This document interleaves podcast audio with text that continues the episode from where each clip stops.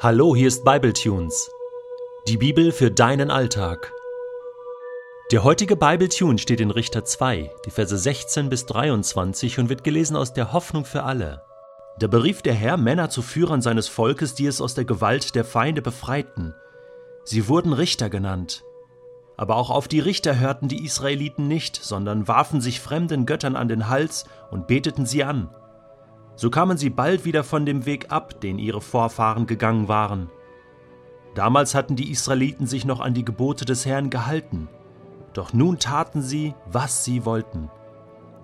Wenn sie dann aber verzweifelt klagten, weil ihre Feinde sie hart bedrängten und unterdrückten, hatte der Herr Erbarmen mit ihnen.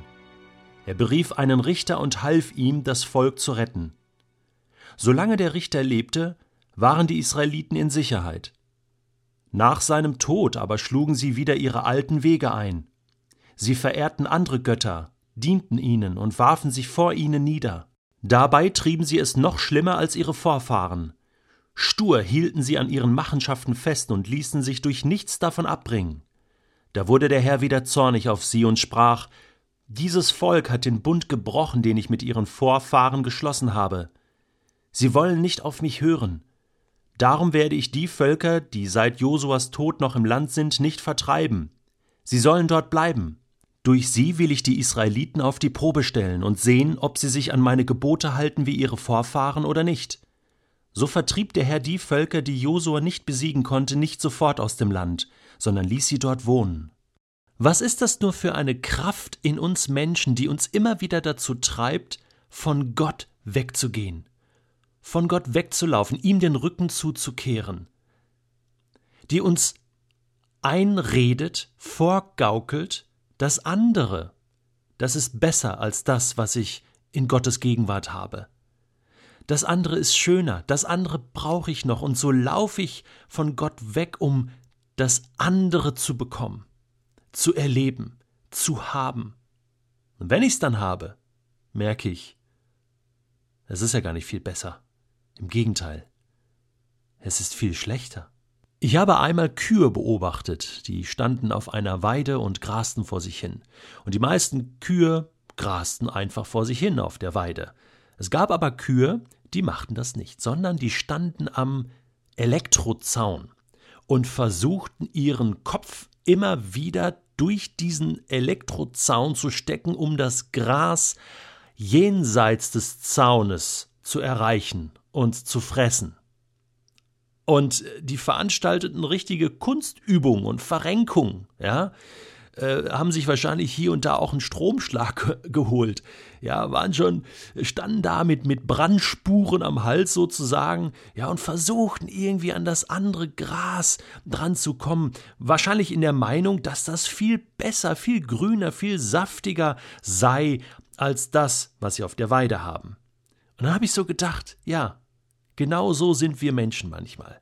Eigentlich haben wir das Stück Land, den Platz, den Gott uns zugewiesen hat, in seiner Gegenwart, an seiner Seite, aber wir strecken unseren Hals immer nach Dingen aus, die uns nicht gehören, die uns nichts angehen, die schlecht für uns sind und gehen dabei große Risiken ein, große Gefahren.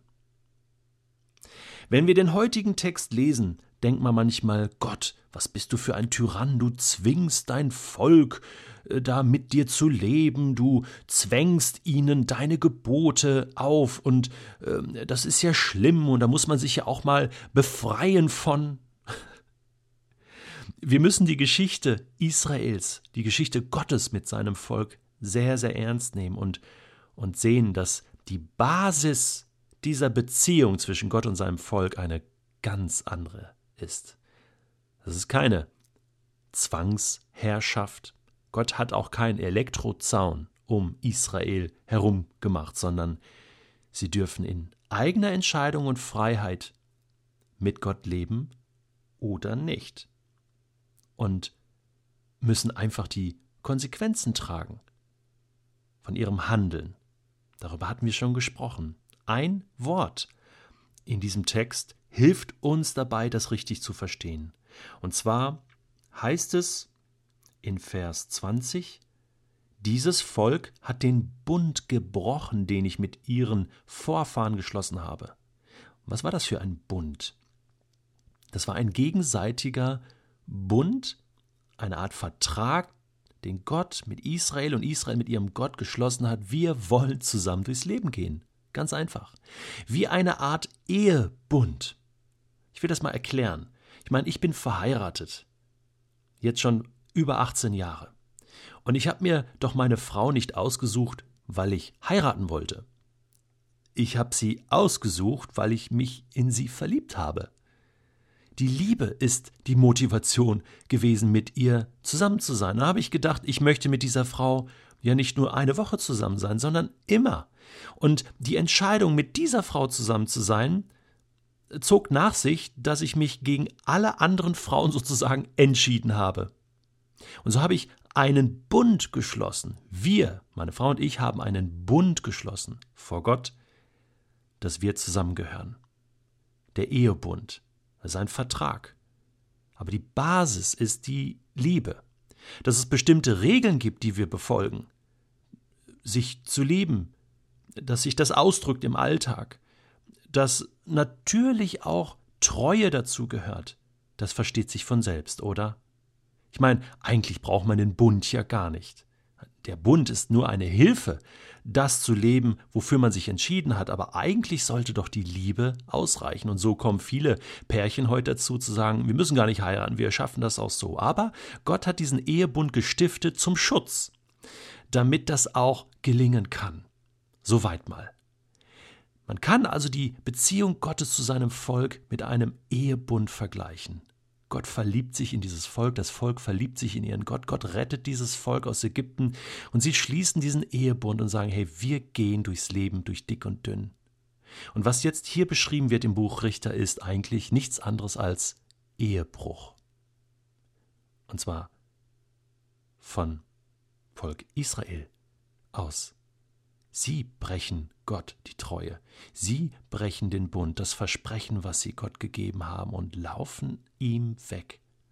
Und das tut Gott weh. Plötzlich, wenn ich das im Hinterkopf habe, lese ich diesen Text anders. Dann sehe ich hier die Liebe Gottes, das Werben um sein Volk, die Verzweiflung. Wir hatten doch miteinander uns geschworen, Treue, und bis das der Tod uns scheidet sozusagen, was ist daraus geworden? Und Gott versucht durch die Richter sein Volk daran zu erinnern und zurückzuholen und zu retten und und, und zum Schluss sagt er, okay, ich lasse die äh, Ehebrecher sozusagen in deinem Land leben, die anderen Völker, die anderen Götter und Götzen, ja, äh, Ehebruch sozusagen auf religiöser, geistlicher Ebene. Das ist ein Bild, was wir häufig im Alten Testament finden.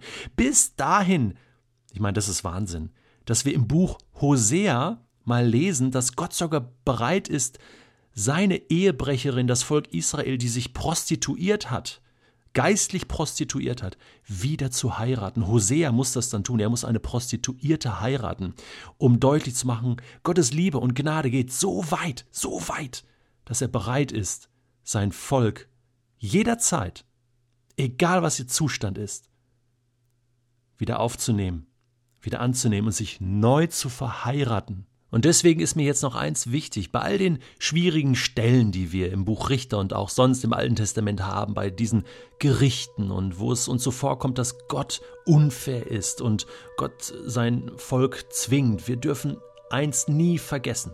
Wir haben oft eine humanitäre, eine menschliche, menschenfreundliche Brille auf. Und das verstehe ich auch. Aber wir müssen eine andere Brille aufsetzen, und zwar die göttliche Brille der Liebe.